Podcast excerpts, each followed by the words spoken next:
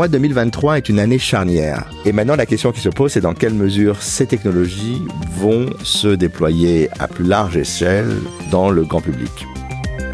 Bonjour, bienvenue à l'écoute de Monde Numérique, l'émission 100% tech, chaque samedi sur toutes les plateformes de podcast. 2023, c'est fini, on fait le bilan cette semaine et on se projette vers 2024 avec les analyses de quatre observateurs avisés du secteur, les entrepreneurs Tariq Krim et Thomas Forêt, l'éditorialiste belge Denis Malingro et la représentante des startups Maya Noël, ce sont mes invités exceptionnels de ce numéro, pas comme les autres. Avant cela, l'actu de la semaine, le fabricant chinois de smartphones Xiaomi qui lance sa première voiture électrique. Microsoft qui veut arrêter les mises à jour gratuites de Windows 10 au risque d'envoyer des millions d'ordinateurs à la casse. Et Apple qui bataille aux États-Unis contre le retrait de la vente de son Apple Watch. L'innovation de la semaine, elle est signée Apple justement. C'est un nouveau modèle d'intelligence artificielle très prometteur. Le débrief transatlantique avec Bruno Guglielminetti. On va parler du New York Times qui attaque OpenAI en justice, peut-être le premier procès d'une longue série. Et puis une surprise pour ce dernier épisode de l'année, un nouveau podcast proposé par Monde Numérique. Écho du futur s'intéresse à la science-fiction et à son influence sur la perception de la technologie. Premier épisode à découvrir en fin d'émission présenté par Olivier Parent. Bienvenue dans Monde Numérique, l'hebdo, 30 décembre 2023. Monde Numérique, Jérôme Colombin. Voilà, c'est la fin de l'année. Et pour ce dernier épisode de 2023, eh bien, je voudrais tout d'abord vous remercier car vous avez été très nombreux cette année à écouter Monde Numérique, à vous abonner à ce podcast, lancé il y a un peu plus de deux ans maintenant. Environ un million de téléchargements en 2023, toutes plateformes confondues. Monde Numérique est désormais numéro un dans la catégorie des podcasts d'actualité tech, notamment sur Apple Podcast et dans plusieurs pays. Merci également aux partenaires qui m'accompagnent et qui, je l'espère, vont continuer à m'accompagner en 2024 car l'aventure continue. Le but de Monde Numérique, c'est de vous offrir, semaine après semaine, un coup d'œil et des éclairages sur le meilleur de l'actu tech. Tous les samedis, l'hebdo, 50 minutes de news et d'interviews. Du lundi au mercredi, des interviews long format. Et puis aussi, désormais, la newsletter de Monde Numérique. Pour vous abonner, c'est très simple. Il suffit d'aller sur le site mondenumérique.info ou sur la plateforme kessel.media. Il se passera beaucoup de choses très bientôt, début janvier à l'occasion du CES de Las Vegas, à suivre jour par jour en podcast, également en vidéo sur les réseaux sociaux et euh, à travers cette newsletter. Voilà, c'est donc parti pour ce dernier épisode, un épisode exceptionnel de plus d'une heure pour marquer le coup, et tout de suite l'actu. L'actu de la semaine. Et l'actu de la semaine, c'est avec Lisa de Bernard. Salut Lisa. Salut Jérôme. C'est une marque chinoise que l'on connaît surtout pour ses smartphones et aussi pour ses produits connectés comme ses caméras, ses friteuses ou ses téléviseurs connectés. Euh, c'est un poids lourd en Chine, un poids lourd de la tech. Euh, Xiaomi, ça s'écrit Xiaomi, vient de dévoiler son premier véhicule électrique, une voiture, et avec de grosses ambitions pour cette marque, Lisa. Et oui, une voiture électrique qui s'appelle SU7 pour Speed Ultra, annoncée euh, en 2021, dévoilée cette semaine. Le SU7 berline sportive dont l'esthétique emprunte les codes de Porsche et de Tesla est présentée comme une voiture électrique intelligente au carrefour des savoir-faire de la marque. On retrouve donc sur ce véhicule trois versions différentes pour les moteurs, 299, 374 ou alors 578 chevaux avec le 0 à 100 km heure réalisé en seulement 2,78 euh, secondes. Côté autonomie, deux capacités sont proposées offrant 668 et 800 km et surtout le SU7 embarque euh, un accumulateur allant jusqu'à 150 kWh, ce qui lui permettrait de parcourir jusqu'à 1260 km en une seule charge. Alors ça, ce serait dans la version euh, hyper gonflée, hein, je crois. Euh, en tout cas, c'est pas tout. On a également euh, les deux puces Nvidia Drive Orin qui offrent euh, quant à elles une expérience de conduite autonome baptisée euh, Xiaomi Pilot, couplée bien entendu à une armée de radars et de caméras, parmi lesquels un capteur lidar sur son toit. Enfin, en matière de confort, on retrouve dans l'habitacle un grand écran central de 16,1 pouces compatible avec Apple CarPlay et Android Auto, avec un affichage également en tête haute en réalité augmentée côté conducteur et des tablettes tactiles sur le dossier des sièges pour les passagers arrière. Bah, c'est plutôt prometteur tout ça. Euh, est-ce qu'on a le prix? Eh bien non, le, prix n'a pas encore été dévoilé, mais avec ce véhicule, Xiaomi se lance clairement dans la course à l'automobile et assume son ambition euh, de devenir l'un des cinq plus grands constructeurs du secteur. Et la marque y met les moyens, Jérôme, hein, avec 10 milliards de dollars d'investissement sur la prochaine décennie. Et eh ouais, un nouvel acteur avec lequel il va falloir compter. On sait que les Chinois, d'une manière générale, sont très très actifs et vont nous manger tout cru, pour faire simple, en matière de véhicules électriques. Euh, tiens, bah justement, euh, en France, à propos de voitures électriques, ça marche bien la voiture électrique, ça plaît, ça plaît tellement qu'il y a plus d'argent pour la financer, et du coup, euh, coup de rabot sur le fameux bonus. Hein, on peut en dire un mot. Le euh, le bonus à l'achat, le bonus écologique, euh, va diminuer. Et oui, ce coup de pouce pour l'achat de véhicules électriques devrait baisser de 1000 euros pour les Français les plus aisés, ce qui ferait passer euh, de 5000 euros à 4000 euros pour l'achat d'un véhicule électrique neuf pour cette tranche de la population. Par ailleurs, les aides publiques devraient être exclusivement réservées aux véhicules neufs fabriqués en Europe. Le montant du bonus attribué aux familles les plus modestes, en revanche, ne bouge pas. Il pourra toujours atteindre les 7000 euros. Quant au bonus de 1000 euros pour l'achat d'un véhicule électrique d'occasion, il risque, lui, de disparaître. Revenons à un sujet plus informatique pur et dur avec Windows 10. Windows 10 euh, qui pourrait être poussé vers la sortie à partir de 2025 et des centaines de millions d'ordinateurs fonctionnant sous cette version qui ne sont pas compatibles avec la version 11 pourraient être mis au rebut. Une décision euh, spectaculaire de Microsoft. Et oui, c'est une annonce qui a vocation à pousser les utilisateurs à adopter la nouvelle version de son système d'exploitation Windows 11 à partir d'octobre 2025. Donc, il ne sera plus possible de bénéficier euh, des mises à jour gratuites pour les appareils tournant euh, sous Windows 10 qui seront facturés euh, annuellement à un tarif encore inconnu. Mais alors, que risquent les utilisateurs qui décideront de ne plus faire de mise à jour? Eh bien, des failles de sécurité qui rendront leurs appareils vulnérables, voire dangereux ou pire, inutilisables.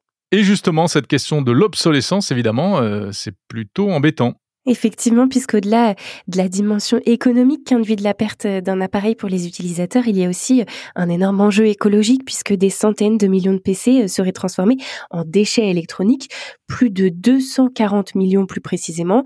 C'est en tout cas ce que souligne une étude menée par le cabinet d'analyse Canalis, un chiffre euh, qui prend en considération les, ordinateurs déjà en circulation, mais aussi les modèles déjà construits qui ne pourront plus être vendus, soit les modèles qui ne sont pas équipés d'une TPM 2.0, pièce indispensable pour faire fonctionner euh, Windows 11.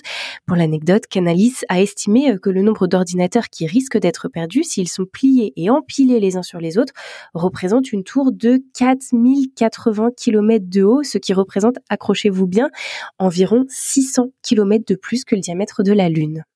Oh, qu'est-ce que c'est que ces comparaisons C'est pas joli, joli. Hein. bon, on verra si Microsoft euh, arrive à éviter ce carnage écologique. Allez, on termine avec euh, des nouvelles de l'Apple Watch. Euh, on en parlait déjà la semaine dernière. Hein. Euh, la montre connectée d'Apple dans le collimateur des autorités américaines suite à une action en justice pour violation de brevets, les retirer du marché américain, uniquement donc aux États-Unis. Mais Apple n'a pas dit son dernier mot, Lisa. Et non, pour euh, échapper à la sanction, Apple comptait sur la Maison Blanche en vain. Un veto présidentiel pour sauver les Apple Watch, c'est ce qu'espérait la firme de Tim Cook en guise de cadeau de Noël cette année, puisque la Maison Blanche avait jusqu'au 25 décembre pour annuler euh, la décision de la justice américaine en faveur de Masimo, hein, qui est donc euh, l'entreprise à l'origine du brevet sur, sur le capteur de taux d'oxygène dans le sang. Malheureusement, la magie des fêtes n'a pas eu l'effet escompté. L'ordonnance d'exclusion limitée prononcée par la Commission américaine du commerce international international, l'ITC, n'a pas été invalidé euh, par le gouvernement Biden. Pour espérer euh, le retour de ces produits sur le marché américain, Apple va devoir faire appel auprès de la justice fédérale ou bien, ou bien s'adapter, par exemple, en faisant évoluer l'algorithme du capteur SPO2 avec une mise à jour logicielle ou tout simplement en changeant le capteur que l'on retrouve dans les Apple Watch série 9 et Watch Ultra 2 ou pourquoi pas hein, en payant Massimo pour accéder euh, à ce capteur breveté dans les règles de l'art. Alors on verra s'ils arrivent à sauver la peau de l'Apple Watch. Euh, il faut dire qu'il y a déjà eu un précédent et euh, qui avait plutôt bien fini. Et oui, hein, il existe un précédent qui euh, remonte à dix ans plus tôt, en 2013, pour une affaire opposant euh, Samsung à Apple, toujours. À l'époque, euh, Samsung accusait Apple de contrefaçon de certains brevets portant sur les iPhone 3 et 4, ainsi que sur la tablette iPad 2 3G. Comme pour Massimo, le verdict de l'ITC avait été en faveur de Samsung. Et dans cette affaire, et pour la première fois depuis 1987, un président américain avait décidé de faire valoir son veto pour protéger Apple. Et ce président, qui n'en était qu'au début de son mandat. Jérôme, si tu n'es pas trop mauvais en calcul, c'était oh, Je suis très mauvais en calcul, mais j'ai un peu de, de, de, bouteille en matière de rétrospective politique. C'était Barack Obama, bien sûr. Eh oui, Barack Obama qui avait donc sauvé Apple face à son concurrent sud-coréen. Très bien, merci beaucoup Lisa de Bernard. Euh, écoute, je vais maintenant te souhaiter une très bonne année et te dire que nous nous retrouverons, je l'espère, en 2024 pour continuer à suivre toute l'actu tech dans Monde Numérique. Et c'est avec grand plaisir et puis bonne année à tous.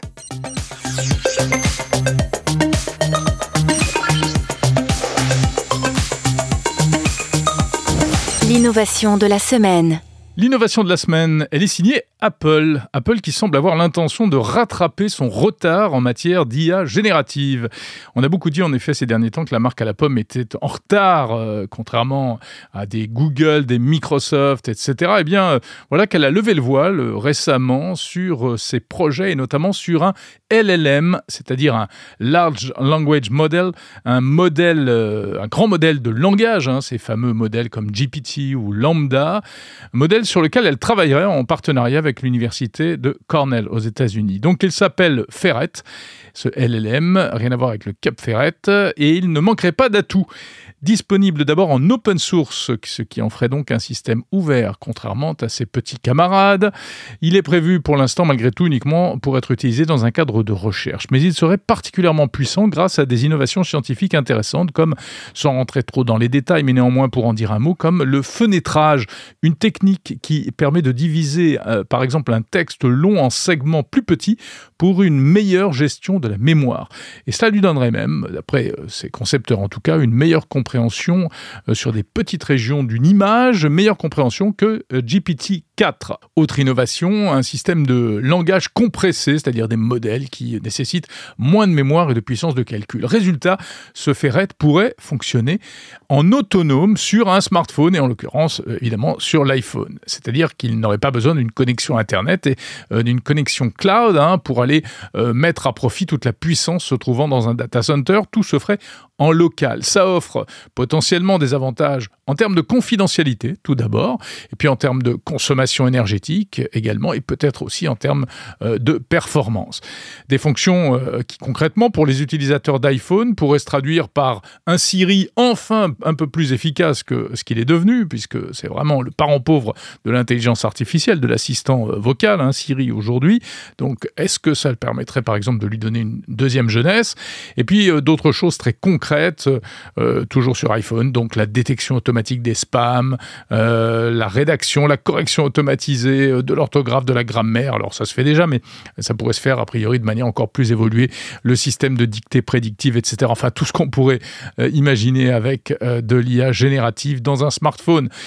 Voilà, on va peut-être d'ailleurs aller, c'est intéressant, vers une nouvelle génération de, smartphones, de, téléphones véritablement intelligents, comme disent les Québécois, avec des fonctionnalités d'IA très évoluées. Enfin, dernière particularité, eh bien ce Ferret euh, d'Apple, enfin ce LLM d'Apple, euh, devrait être entraîné avec euh, des articles de la presse américaine, comme le New York Times, le Washington Post, mais cela dans un cadre tout à fait légal, contre rémunération, et ça c'est une sorte de pavé dans la mare. D'ailleurs, on en parle tout de suite dans le débrief transatlantique avec Bruno Guglielminetti à propos d'un autre sujet d'actualité très intéressant dans ce domaine.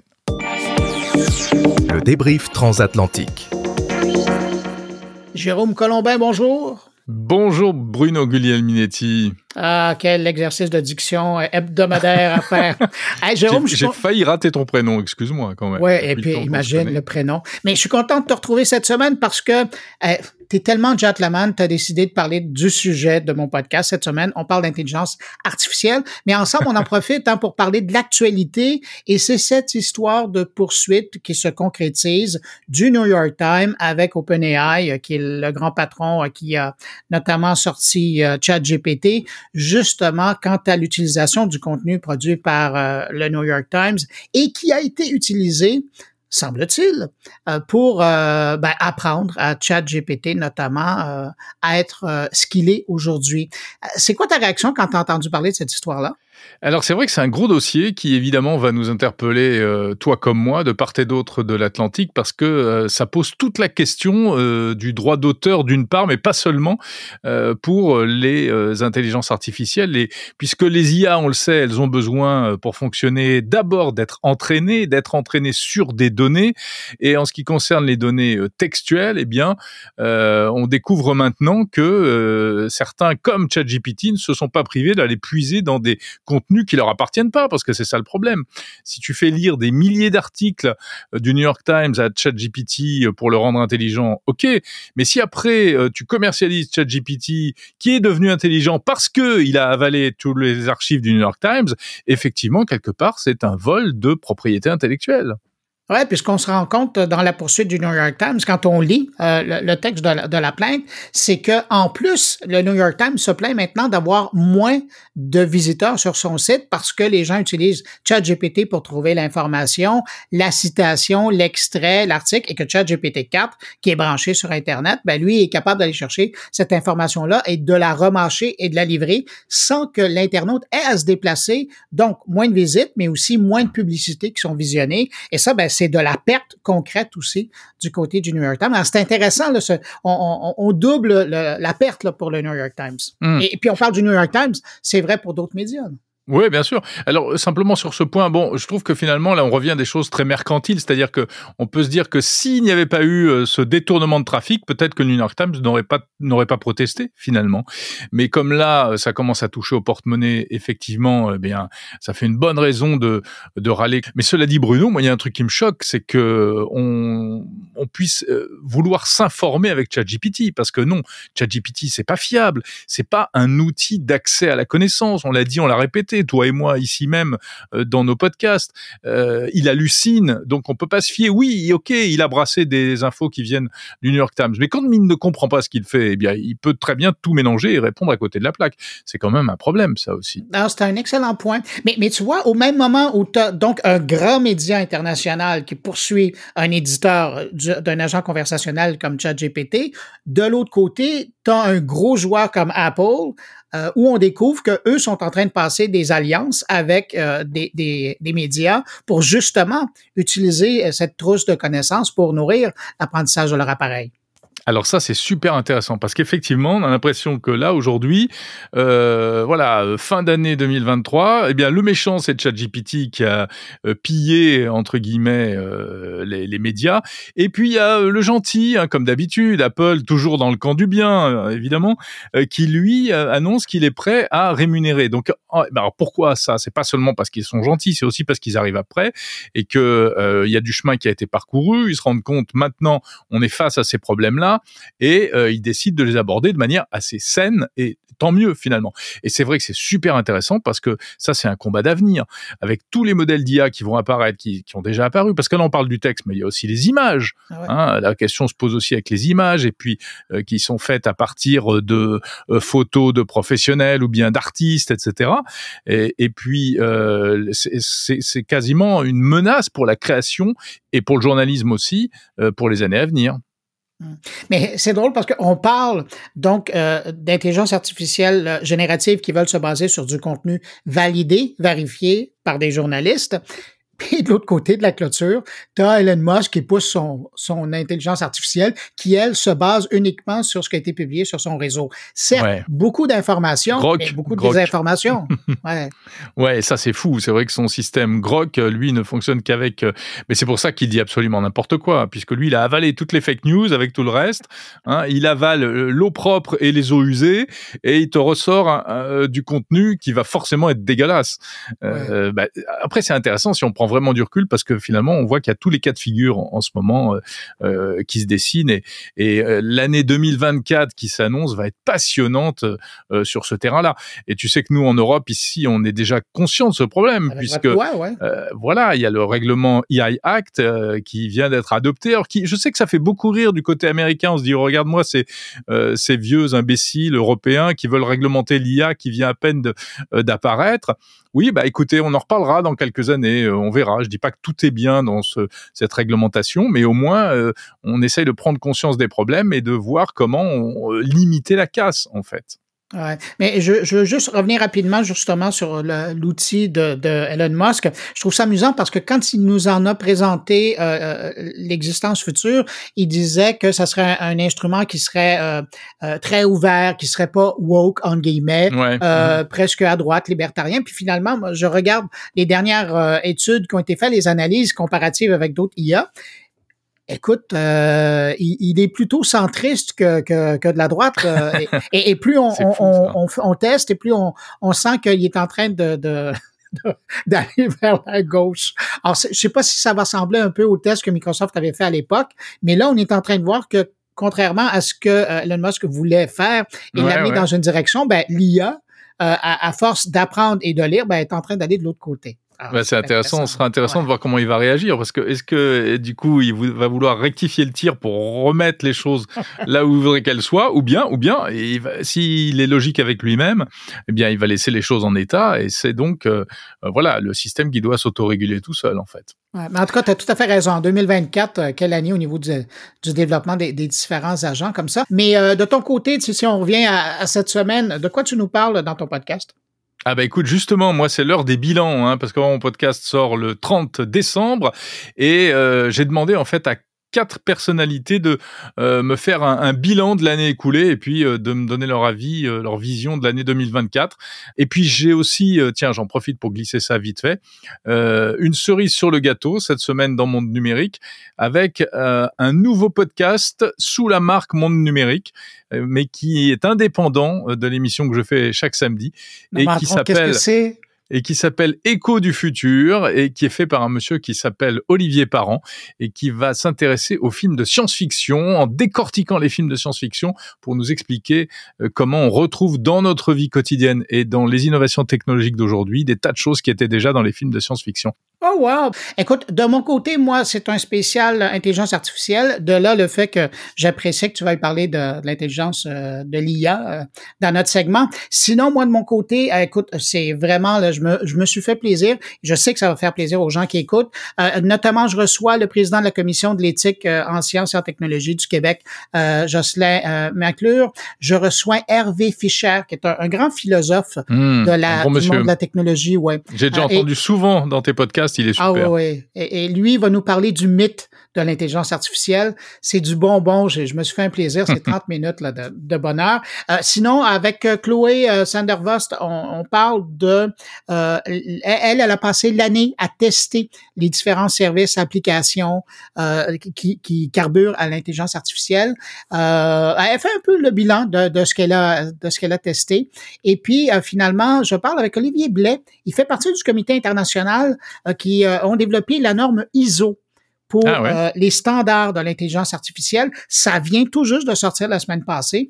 Alors, c'est tout frais comme nouvelle. Alors, on parle un peu avec lui pour savoir ben, c'était quoi les critères, euh, quel type d'organisation vont probablement utiliser ce type de, de, de, de, normes de qualité de l'intelligence artificielle. Alors, c'est vraiment un, avec toi en plus là, pour parler de, de ce qu'on vient de faire. C'est vraiment un spécial intelligence artificielle et c'est mon cadeau aux auditeurs là, pour euh, aujourd'hui, le 29 décembre.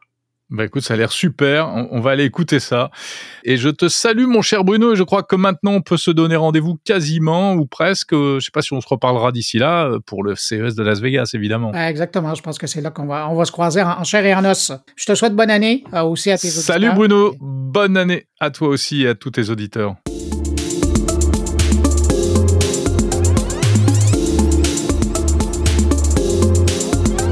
Monde numérique le meilleur de la tech.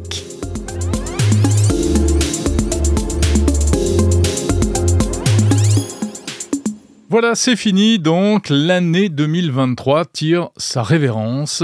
Et c'est l'heure des traditionnels bilans, euh, des tops et des flops de l'année écoulée. On a pu en lire ces derniers jours euh, un peu partout, euh, sur les sites spécialisés, dans les médias, etc. Et c'est vrai qu'il s'est passé quand même beaucoup de choses au cours de cette année 2023. Parmi les tops, on retiendra bien sûr l'explosion des IA génératives. On va en parler dans un instant avec mes invités. Et puis aussi en France, des initiatives intéressantes autour de l'IA comme le lancement de QTI, hein, ce centre de recherche financé notamment par euh, le groupe Iliad. Euh, il y a eu la belle réussite de Mistral AI, cette euh, start-up française spécialisée dans l'IA qui a réussi des levées de fonds spectaculaires, la valorisant aujourd'hui à plus de 2 milliards d'euros. Et puis, toujours en IA, eh bien, les prémices de la réglementation européenne à travers l'AI Act. Alors, je ne sais pas s'il faut classer ça dans les tops ou dans les flops ou dans les riens pour l'instant. On attend de voir.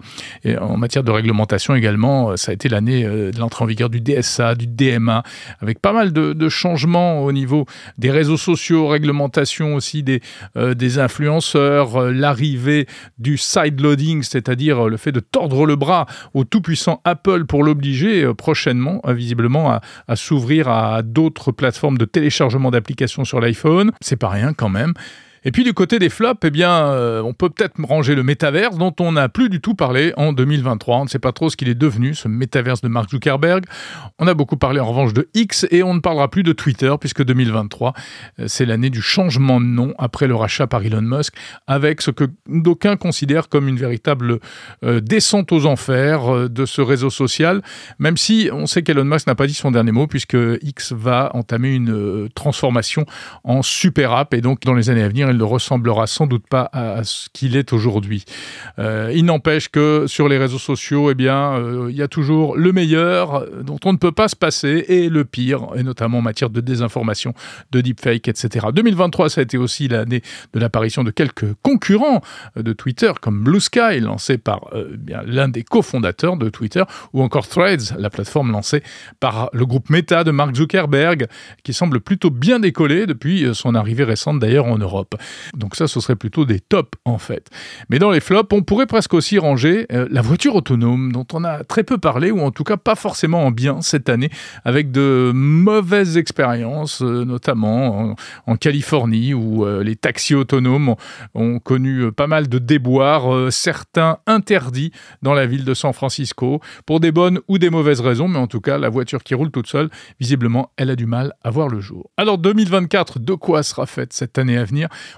on va parler encore énormément d'intelligence artificielle, bien sûr. On parlera de l'aspect réglementaire de l'IA, la question des droits d'auteur qui a été évoquée à l'instant avec Bruno, euh, la question de la confidentialité des modèles de langage. On sent qu'on va aller vers des modèles de plus en plus euh, propriétaires, notamment pour les entreprises, pour plus de sécurité.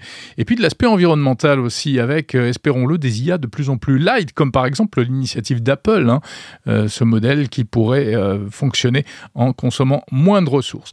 Côté des innovations matérielles, peut-être des objets connectés dédiés à l'IA. On a vu récemment l'apparition de ce truc un peu bizarre, le AI PIN de la société Human. Il y en aura peut-être d'autres en 2024. OpenAI, la maison mère de ChatGPT, travaillerait sur un mystérieux objet dédié à l'intelligence artificielle.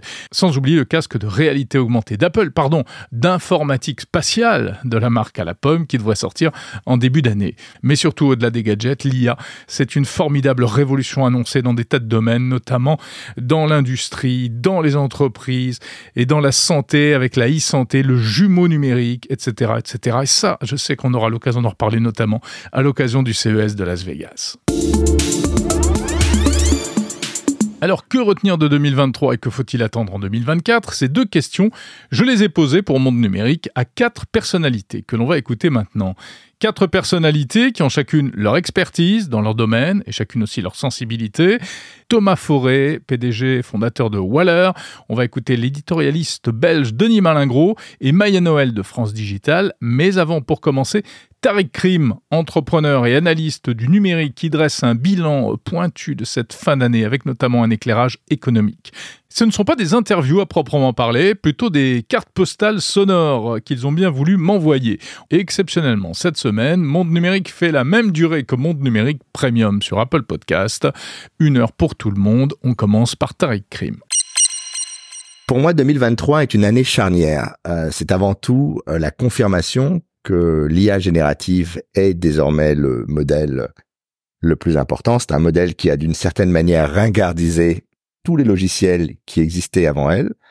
Euh, désormais, tout le monde imagine qu'à un moment ou un autre, on va intégrer des solutions d'IA générative, que ce soit pour la production de texte, pour la production de contenu en général, pour l'ensemble des technologies euh, que l'on utilise au quotidien, que ce soit pour la traduction, pour voir la traduction même de sa voix, puisqu'il est désormais possible de pouvoir parler en plusieurs langues. Donc ça offre tout un périmètre euh, de possibilités nouvelles. Euh, et il y a clairement pour l'instant un gagnant, c'est Microsoft qui a eu à la fois le nez d'investir très tôt dans OpenAI et dans ChatGPT, mais qui a aujourd'hui une vision pour proposer un assistant numérique autonome capable de faire euh, toutes les choses dont on a besoin, envoyer des mails, traduire des documents, les synthétiser.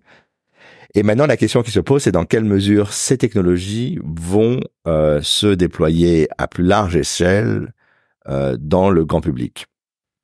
C'est là qu'on attend évidemment euh, une solution de la part d'Apple, c'est là qu'on attend également une solution de la part de Google. Pour l'instant, Google a lancé plusieurs produits, mais n'a pas encore réussi à prouver qu'ils seront aussi bons que, et que l'offre qu'il propose sera aussi complète euh, que celle de Microsoft. Donc c'est un moment intéressant en tout cas au niveau de ça. La deuxième chose qui est importante pour moi, c'est qu'on a aussi euh, la confirmation qu'on est entré dans un monde numérique de plus en plus fragmenté, euh, à la fois entre d'un côté l'ensemble des démocraties et de l'autre côté des pays autoritaires, autocratiques, voire des dictatures, qui utilisent euh, les technologies de l'Internet à la fois pour la désinformation, pour le contrôle des populations, mais également attaque désormais de manière ouverte euh, des services, euh, que ce soit les hôpitaux, que ce soit les services euh, publics. On l'a vu euh, évidemment en Ukraine, mais ce qui s'est passé en Ukraine maintenant s'étend dans le reste du monde. Et donc on peut présager que, euh, on en parlera pour 2024 évidemment, que désormais l'internet commercial l'Internet de tous les jours est aussi devenu un espace militaire. Et puis l'autre chose qui est intéressante, c'est qu'on arrive à la fin de, plusieurs cycles. On arrive à la fin euh, du cycle du mobile. Maintenant, l'iPhone a été euh, introduit en 2007. Euh, pendant des années, chaque nouveau produit était un émerveillement avec de nouvelles technologies, de nouvelles possibilités. Désormais, les annonces semblent être finalement assez similaires. Il y a, le téléphone ne fait plus rêver les applications dans le téléphone ne font plus rêver. Et en plus, on est dans un contexte où euh, les gens utilisent de moins en moins d'applications, les gens sont prêts à payer de moins en moins d'applications. Et en même temps, euh, ça a été 2023 l'année où euh, les prix de quasiment tout ont augmenté. On parle souvent aux, aux États-Unis de streamflation parce que tous les services de en, de, en ligne euh, ont euh, de streaming de vidéos notamment augmenté, mais on peut on peut se dire que quasiment tous les services ont été victimes à la fois de l'inflation et puis de la hausse des coûts, puisque le cloud étant aussi lié au coût de l'énergie, au euh, et au coût des matières premières, notamment les puces, qui ont, dont les prix ont explosé. Euh, évidemment, il faut répercuter ça sur le consommateur. Que penser de 2024 Alors 2024, pour moi, c'est une plongée dans l'inconnu. Il y a énormément de choses qui ne sont pas encore certaines. La première, c'est qu'on euh, 2024, c'est une année d'élections euh, et on peut imaginer euh, que toutes ces élections vont être l'objet d'attaques de désinformation, d'attaques cyber diverses et variées. Et comme on l'a vu depuis deux ans avec le développement des IA génératives, euh, on entre dans une nouvelle euh, ère de la désinformation et euh, de la cybersécurité. Ce qui est intéressant, c'est que l'IA est à la fois un outil qui va améliorer les produits de cybersécurité, mais c'est évidemment un outil qui va également améliorer la qualité des attaques. Donc on est vraiment dans un dans un nouveau monde euh, dont on n'est pas encore certain de bien comprendre le contour.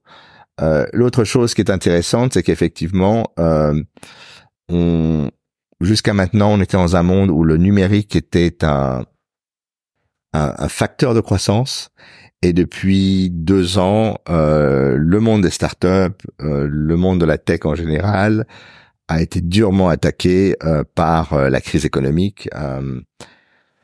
Je pense que les années Covid, qui ont été des années où on a cru euh, que tout le monde allait passer sa vie sur le net du matin au soir, ce qui était effectivement le cas pendant le Covid, eh ben, ce, ce, rêve s'est dissipé et donc les valorisations qui ont été les, les montants colossaux qui ont été levés à cette époque, aujourd'hui, semblent surévalués. Euh, ce qui est certain, c'est qu'on va avoir euh, beaucoup de casse en 2024, notamment en France, mais également en Europe et aux États-Unis. Et la question qui se pose aujourd'hui, c'est évidemment sur quel relais de croissance euh, on peut euh, imaginer que la tech va rebondir. Le problème de l'IA, c'est que c'est à la fois une technologie extrêmement complexe, que très peu d'acteurs maîtrisent, et c'est une technologie qui va certainement se concentrer chez quelques acteurs. Donc la véritable question qui se pose pour le monde des startups, c'est de savoir quelle va être leur utilité pour les consommateurs, euh, y a-t-il de nouveaux services, de nouvelles choses à inventer, ou est-ce qu'on va rester dans l'amélioration euh, des services de la décennie précédente? Ça, c'est une véritable question ouverte. Euh, l'autre question, évidemment, c'est la question de la vente des produits. D'une certaine manière, le mobile connaît désormais le problème du micro-ordinateur, c'est-à-dire que après une période de croissance incroyable, désormais tout le monde a un téléphone mais tout le monde ne veut plus le dernier téléphone. Donc on va voir des nouveaux modèles, notamment le recyclage, les téléphones avec des composants qui se changent. Donc on va, je pense que le, euh, on, a compris désormais que les gens ne sont plus prêts à payer autant pour un téléphone, les gens ne sont plus prêts à, à vouloir changer aussi vite, et donc on a peut-être également une adaptation euh, euh, de ce de cet univers qui est euh, euh, je le rappelle, le, principal vecteur de croissance d'une société comme Apple, mais aussi comme Samsung. Euh, et donc, euh, se, pose se pose cette question. Après, l'autre question qu'on se pose, c'est qu'avec le développement de l'IA, quels sont les nouveaux produits qui sont capables d'utiliser ces technologies quotidiennement et quels sont les nouveaux produits à inventer. Là, évidemment, il y a beaucoup de, de prétendants. Il y a notamment la société Humane aux États-Unis. Il y a également la euh, OpenAI qui est en train de réfléchir avec Johnny Ive sur un projet. Apple a des projets évidemment, euh, Facebook a des projets, je suis sûr qu'Amazon a, des projets. Mais la question c'est est-ce que le produit euh, dont tout le monde parle, qui pourrait être soit des lunettes augmentées, soit des appareils que l'on porte sur soi et qui seraient capables à tout moment d'interagir avec nous quand on en a besoin, il faut rappeler que une grande partie de toutes ces idées euh, vient de la série Star Trek The Next Generation, donc la nouvelle génération qui a été faite dans les années 80 et qui a inspiré un nombre incroyable de produits, notamment le, le Human Pin, le AI Pin, ce petit appareil qu'on mettrait euh, sur sa veste et euh, qu'on appellerait de temps à autre quand on a besoin d'une information.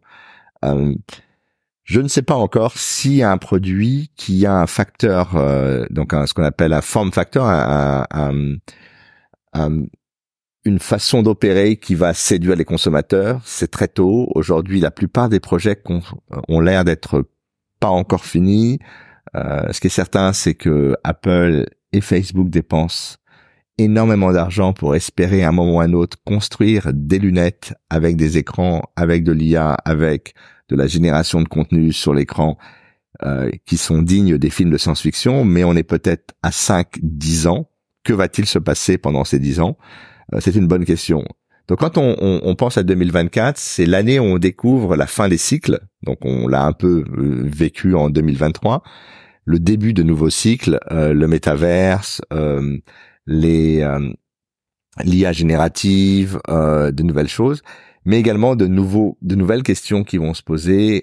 Quid de la vie privée à l'ère de l'IA générative? Quid euh, de nos capacités de réflexion dans un monde où des machines ou du logiciel font tout à notre place? Euh, Quid de l'éducation? Enfin, il y a énormément de questions qui sont en suspens. Et en fait, 2024, pour moi, est le début d'un nouveau cycle. Un nouveau cycle qui sera beaucoup plus fragmenté. Comme on l'a vu, l'Internet va être euh, extrêmement fragmenté, avec des zones différentes, mais également euh, plein de nouvelles technologies et pour lesquels des briques, en tout cas technologiques, dont il va falloir se saisir pour construire des nouveaux produits. Et donc, on est vraiment face à une nouvelle ère.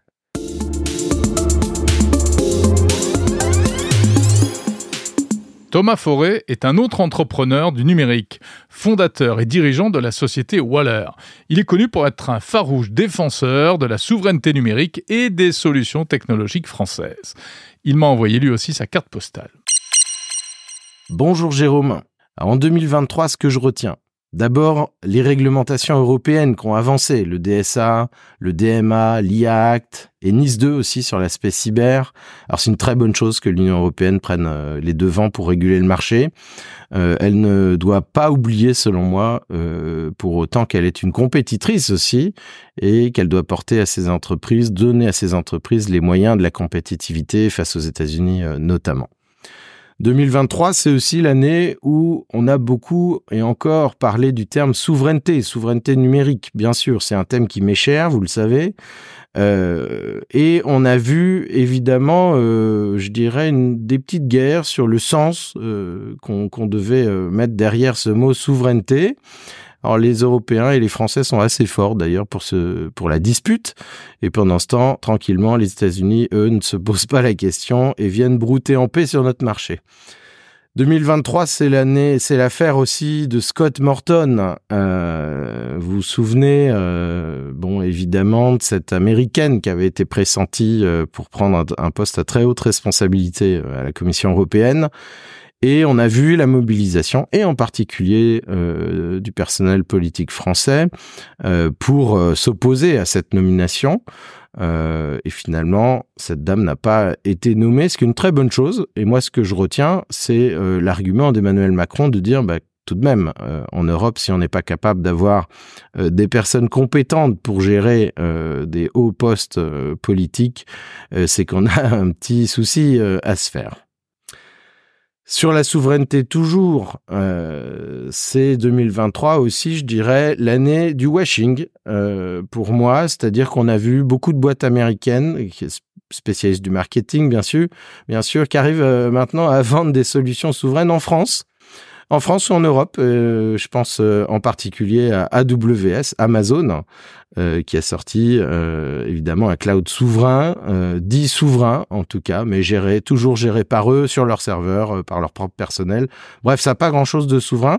Et, du côté du côté washing souverain, on attend aussi toujours de voir le bout du nez euh, des solutions portées par Thales et Google, euh, c'est-à-dire Sens, et puis par Orange et, Microsoft, les solutions bleues qui sont toujours pas sur le marché. Alors en 2023, on a vu quelques avancées aussi, je dirais, politiques en ce qui concerne le numérique et en particulier en France où on voit une conscience politique plus plus abouti qu'auparavant probablement et ça a été marqué récemment par euh, une décision du gouvernement euh, d'imposer ou du moins de proposer fortement euh, l'installation de la messagerie Olvit qui est une solution française pour l'ensemble des, membres du gouvernement notamment et puis évidemment des, des, fonctionnaires. Alors ça c'est une très bonne chose, c'est la première fois quelque part qu'on voit ça ou en tout cas ouais, c'est un geste que j'encourage beaucoup. Ça pose la, question, bien sûr, de la commande publique en tant que telle. Euh, évidemment, je pense qu'il faut généraliser ce type de comportement et essayer de faire vivre le Made in France euh, autrement qu'en achetant seulement du miel, si vous voulez. Et, euh, donc ça, en tout cas, des, très bons signes. On a même Jean-Noël Barrot, le ministre du numérique, qui, dit clairement, oui, la priorité doit être donnée aux entreprises françaises, ce qui est quand même un petit retournement de situation si on compare aux années précédentes. 2023, toujours dans la même veine, c'est aussi les questions de la confiance et de la souveraineté, les deux étant extrêmement liés. On a beaucoup parlé cloud de confiance et on voit que ce sujet de la confiance numérique se déplace très clairement sur le terrain de la cybersécurité. Alors, encore une fois, euh, les Français sont plutôt euh, porteurs de propositions avec euh, leur norme SecNum Cloud est en train de se construire aujourd'hui en Europe la norme qui, qui, devrait remplacer cette norme française qui s'appelle l'EUCS. Mais il y a beaucoup de débats, beaucoup de débats parce que tous les pays européens ne sont pas d'accord entre eux et surtout sur un sujet fondamental euh, qui est euh, la protection vis-à-vis euh, de l'application des lois extraterritoriales, c'est-à-dire des lois américaines qu'on appelle le Cloud Act pour faire simple. 2023, dans un autre registre, ça a aussi été la suite du rachat de, Twitter qui avait été euh, effectué euh, par euh, Elon Musk en octobre 2022 et avec beaucoup de changements, beaucoup beaucoup de commentaires et effectivement un réseau social qui qui change qui qui change vraiment et qui semble encore troubler pas mal de monde. Alors est-ce qu'on doit louer le retour de la liberté d'expression entre guillemets ou est-ce qu'on doit s'inquiéter d'une porte ouverte au discours de haine, la question est posée et je pense qu'on est loin d'avoir euh, résolu cette question. 2023, c'est encore et toujours aussi la montée en puissance et en capacité de nuisance de la cybermenace. Euh, il y a de plus en plus de, cyberattaques euh, et tout le monde est concerné. Tout le monde est concerné, en particulier les collectivités territoriales, les établissements publics. On a vu des cyberattaques d'hôpitaux. Euh, mais aussi l'ensemble des entreprises euh, et en particulier les PME qui sont pas très bien euh, protégées, pas assez sensibilisées. Je pense que si on parle de 2024, notamment avec les, Jeux olympiques qui, qui arrivent, on va avoir ce sujet en numéro un dans les thématiques et je l'espère avec le moins de dégâts possible.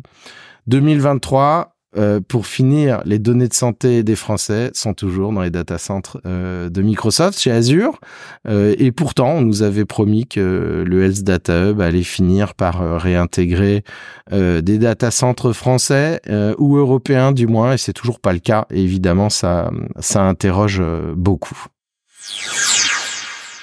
Pour 2024, les perspectives, comme je l'ai dit, euh, pour moi, vont être très liées euh, à la cybersécurité, notamment avec cet événement euh, qui arrive des Jeux Olympiques, sans parler bien sûr de l'intelligence artificielle, mais ça, je suppose que beaucoup de monde a dû faire ces, ces retours-là. et le thème de la souveraineté ne va cesser de prendre de l'importance, selon moi, notamment parce que on va enfin avoir une norme, le UCS. Euh, qui va normalement ce, ce, norme européenne qui devrait euh, unifier les les conditions euh, de choix de solutions pour les établissements publics et les entreprises avec des données sensibles. Voilà, mais on n'y est pas encore. Je pense que c'est très difficile de, de pouvoir faire rentrer ces thématiques, on va dire, enfin faire accepter ces thématiques de souveraineté auprès de tous nos partenaires européens. Et la France est fer de lance dans ce combat.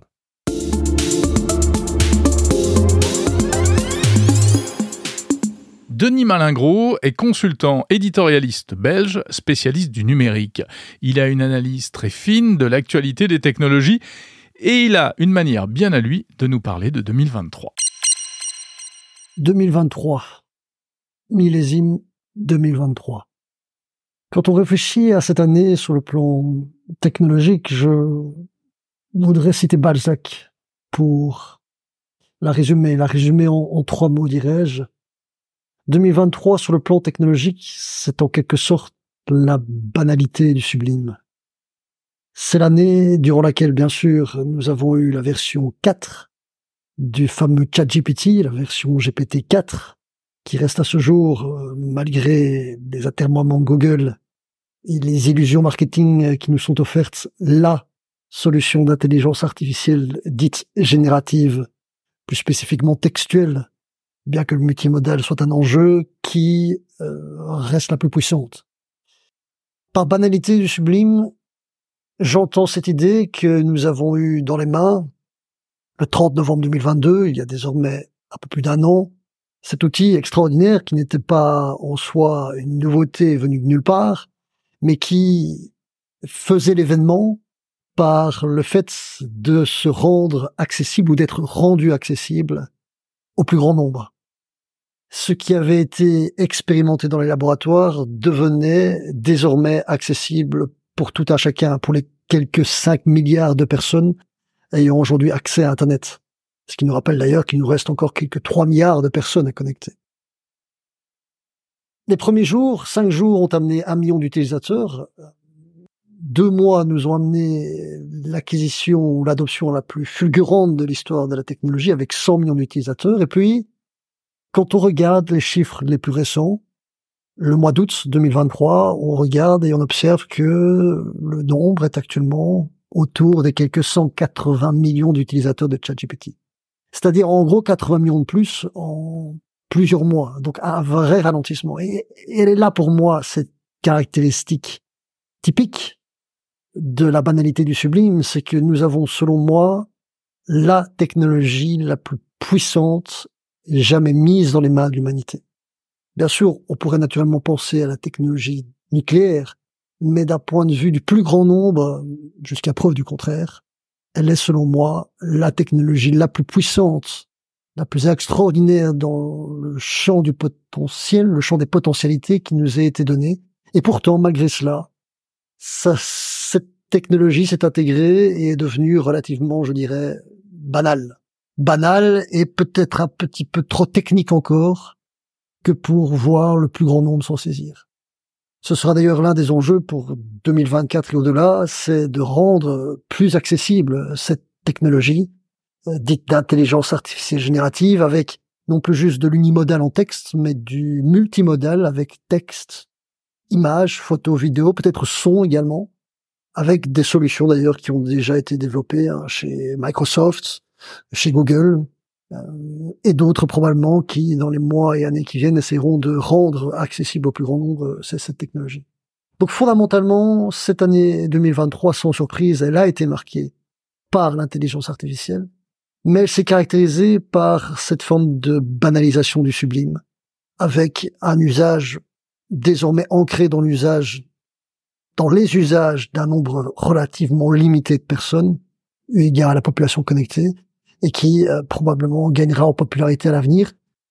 Tout cela euh, est peut-être dans l'intérêt du collectif, car tout cela permettra de d'encaisser, de mieux gérer les conséquences sociales, à l'instar du graphe d'Astroteller, les conséquences sociales, sociétales qui découlent de l'innovation technologique apportée par ChatGPT. Voilà fondamentalement pour, pour 2023 deux notes complémentaires qu'il serait utile de partager. La première, c'est plus un pas dans la porte, un pied dans la porte, dirais-je, pour l'année 2024. 2023 a vu Apple annoncer son fameux casque, son casque Vision Pro.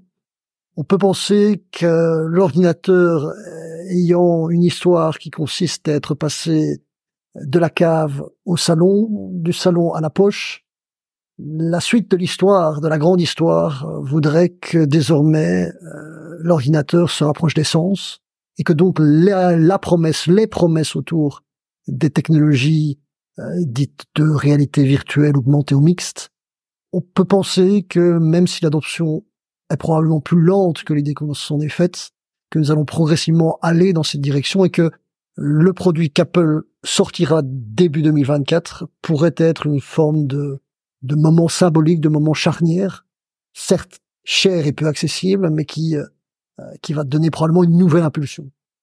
Et puis, dernier élément, et j'en aurais terminé avec cela, dans les événements secondaires à l'intelligence artificielle de l'année 2023, on pourrait évidemment citer euh, la désormais défunte plateforme que nous avons connue pendant tant d'années, euh, Twitter, qui, bien que nous ayons encore l'habitude d'utiliser ce nom, est devenu X sous l'égide de Elon Musk et qui, comme vous le savez, a vocation à devenir une forme de super application. Ce qui n'est pas sans nous donner une leçon d'ailleurs, car cette idée de super application, en Occident, arrive une bonne décennie après la fameuse super application chinoise du nom de, de WeChat. Ceci étant dit, l'idée même d'Elon Musk va, dans le cadre démocratique qui est le nôtre, poser un certain nombre de questions Peut-on, d'un point de vue de la protection des données de la vie privée, euh, imaginer une application qui, en quelque sorte, phagocyterait toutes les autres et, quel enjeu, quelle question ça poserait? Voilà une deuxième actualité secondaire qui, pour les mois et années qui nous occupent, eu égard au pédigré euh, d'Elon Musk, pourrait euh, poser des questions et des enjeux importants. Voilà. Bonne année 2024 à tout le monde et que l'histoire se poursuive. Voilà, Denis Malingros, que je remercie pour cette petite carte postale de Bruxelles. On va terminer cette série de, cartes postales sonores en nous intéressant à un autre aspect euh, de la technologie, c'est celui des startups et notamment de l'écosystème français. Et c'est Maya Noël, directrice de l'association France Digital qui rassemble des startups et des investisseurs en Europe, qui nous en parle. Alors moi, ce que je retiens de l'année 2023, euh, si on regarde peut-être à l'échelle individuelle, c'était une année euh, assez particulière. Euh, je pense si tu, si tu te mets à la place d'un entrepreneur ou d'une entreprise, c'est quand même une année euh, qui a été, je pense, fatigante. Là, quand je quand je vois un peu tous les entrepreneurs de notre réseau, je les sens fatigués. on a clairement vécu une, une sorte de, de phase d'atterrissage. On est toujours dedans suite au Covid où il y a eu beaucoup d'euphorie dans la tech et là on revient à la normale et, euh, et voilà, c'est, c'est, ça peut décourager certains dans leur course d'entrepreneurs.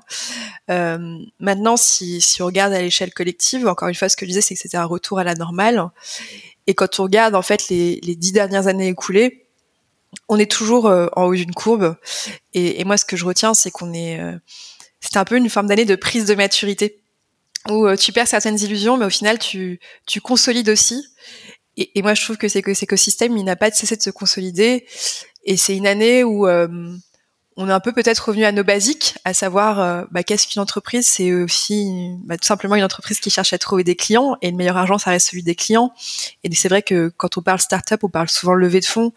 Et, et, moi, ce que je trouve positif dans cette année 2023, c'est que je sens qu'un un, nouveau focus a été fait sur euh, voilà, on a besoin de trouver des clients et, et ce, ce, dont ont besoin les startups, c'est des clients privés, publics et donc, euh, moi, je suis euh, dans mes coups de cœur de l'année. Je dirais qu'il euh, toute l'initiative Je choisis la French Tech, qui avait été en fait un mouvement plébiscité par France Digital depuis la création il y a 11 ans aujourd'hui de l'association.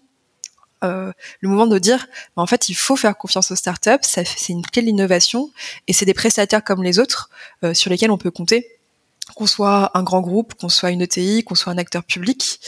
Et, et ça, c'est voilà, c'est ce que je retiens. Je pense ce, ce focus sur voilà le fait qu'une startup, ça reste une entreprise comme une autre. Si on garde euh, une image euh, à 10 ans, au final, euh, si tu compares notre écosystème de startup aujourd'hui à ce qu'il était il y a 10 ans, on est véritablement toujours en haut d'une courbe et on est revenu sur des, des métriques qui sont similaires à 2020. Et après, même si on, on va un peu plus dans le détail, il y a des levées de comme celle de Vercor par exemple, donc 2 milliards d'euros levés euh, pour lancer donc ces gigafactories de batteries. Ça, c'est des, des, paris en capital risque qui sont assez forts, euh, de dire on va créer des champions technologiques dans un domaine et on est capable d'investir dès le départ 2 milliards. Et ça, je pense que c'est clairement le fruit de tout ce qu'on a produit sur ces dix dernières années en disant, bah, on est euh, un pays, une terre d'innovation, et on est capable de prendre des risques pour faire émerger ces innovations, et on a les moyens pour le faire. Alors c'est sûr que quand on se compare aux États-Unis, on est toujours en retard, mais la progression est certaine, et c'est là-dessus où je dis qu'on a véritablement gagné en maturité, et qu'aujourd'hui, on, je, suis persuadée, j'ai toujours été persuadée, mais là les signaux s'alignent pour montrer qu'on a non seulement l'ambition, mais les moyens aussi de faire émerger des géants. Et, euh, et toujours pour prendre le, le, le cas de Vercor, et, euh, et, je pense que ça, ça, se, ça se rattache bien au, point précédent sur la partie client. Euh, c'est tout simplement l'alignement des planètes où on arrive à avoir de l'argent public, de l'argent privé euh, pour financer le démarrage d'une entreprise, avec aussi derrière euh, l'adossement d'un donc c'est Renault aussi qui a adossé à Vercor et qui du coup de facto va être le client direct. Et donc c'est là aussi où je dis bah si les acheteurs font confiance dans ces nouveaux prestataires, ces nouvelles startups qui vont voilà arriver en tant que prestataires dans leur carnet de commandes, bah, on, on, a la clé du succès quelque part. Et le troisième élément clé auquel tu rajoutes tout ça, donc tu as, la partie client, tu as la partie euh, financement, bah, c'est les talents. Et, euh, et moi, c'est l'autre élément fort que je retiens de 2023. On a sorti une étude au mois de juin euh, sur l'emploi dans les startups et aujourd'hui les startups c'est un million d'emplois, un peu plus d'un million d'emplois directs et indirects, soit plus d'un emploi sur 25 en France. Donc c'est là aussi où je te parle de maturité, c'est qu'on Aujourd'hui, les startups, c'est pas un écosystème fermé, c'est euh, c'est tout un pan de l'économie française euh, qui ne cesse de grandir.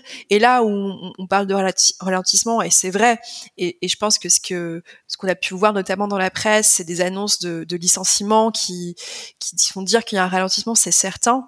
Mais c'est un peu l'arbre qui cache la forêt parce qu'in fine, l'équation était positive. Et donc, s'il y a eu certains emplois détruits, au final, le secteur a, a plutôt créé des emplois toujours.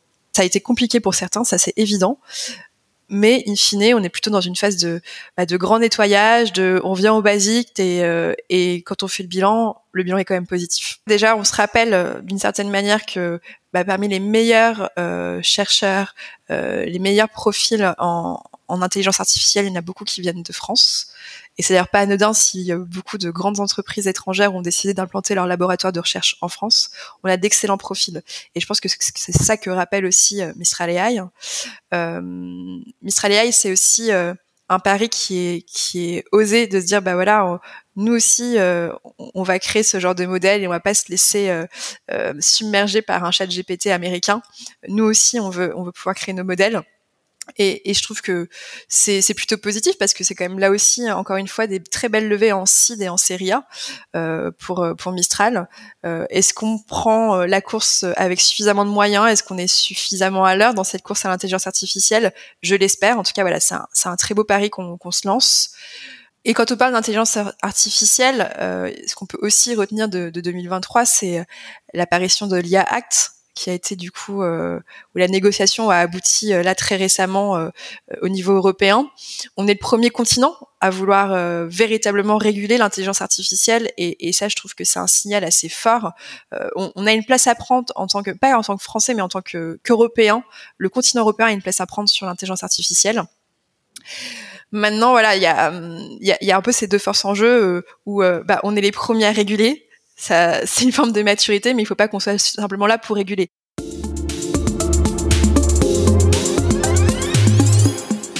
Voilà pour ces euh, cartes postales sonores du passé et du futur. Merci à mes quatre invités de la semaine. Mais ce n'est pas fini. Euh, Monde numérique Lebdo se poursuit avec euh, une surprise et une nouveauté. Si vous vous intéressez à la science-fiction, j'ai le plaisir de vous annoncer la naissance d'un nouveau podcast de la marque Monde numérique.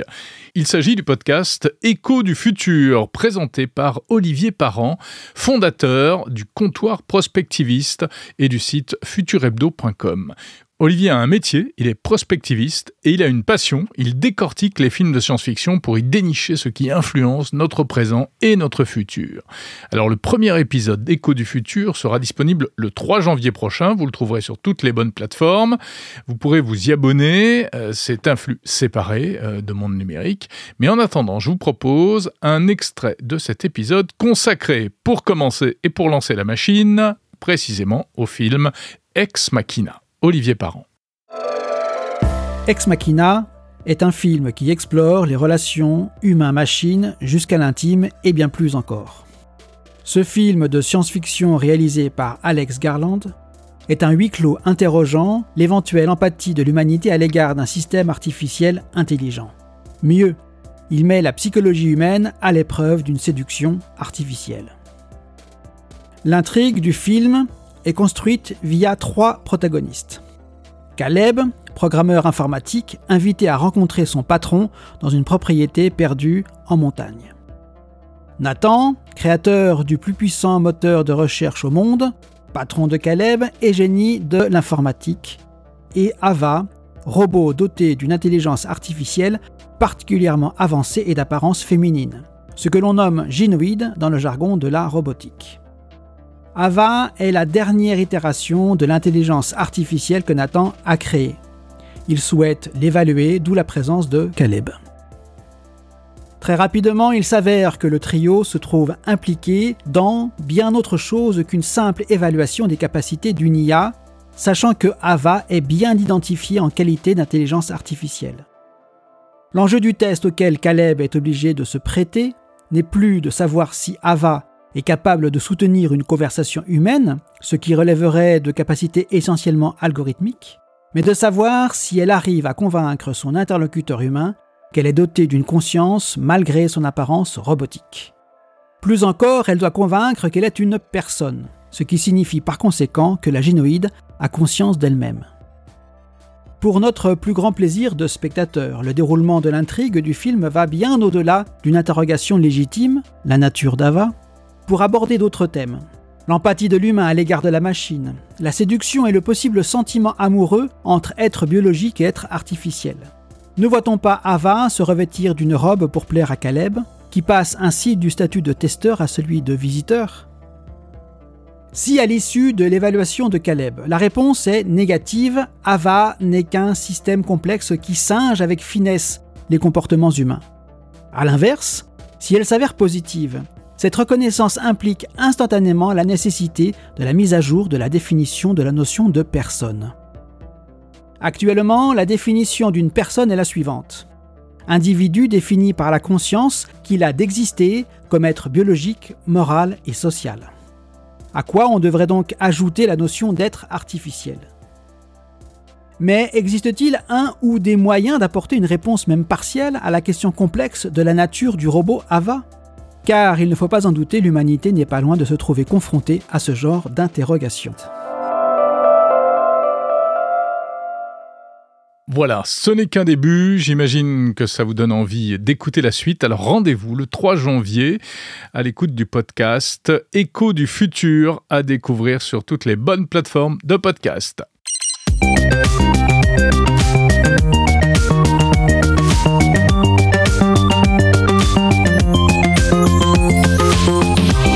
Fin de Monde Numérique l'hebdo, le dernier épisode de l'année. J'étais ravi de passer ce moment avec vous chaque semaine. J'étais ravi de passer cette année entière avec vous et je vous donne rendez-vous l'année prochaine, bien évidemment. La semaine prochaine, écoutez, si j'ai le courage, il y aura un épisode de Monde Numérique l'hebdo. On parlera du CES de Las Vegas. Mais bon, c'est encore un peu en pointillé. Il faudrait peut-être apprendre à, prendre un petit peu de vacances. voilà, en tout cas, je vous donne rendez-vous, et ça c'est sûr, à partir du 8 janvier. Euh, ce sera un lundi pour euh, le grand événement de la rentrée, le CES de Las Vegas, que je vous ferai vivre quotidiennement en podcast. Donc abonnez-vous. Abonnez-vous aussi à la newsletter, vous recevrez dans votre boîte mail eh bien, le résumé de la journée, les principales annonces et mon, regard un petit peu sur euh, cet événement, pas comme les autres. Et puis on se retrouvera aussi sur les réseaux sociaux pour des, vidéos, des vidéos express tournées à Las Vegas. D'ici là, portez-vous bien, très bonne fin d'année si c'est pas encore fait, très bonne année 2024. Merci pour votre fidélité. Bonne année pleine de tech. Salut.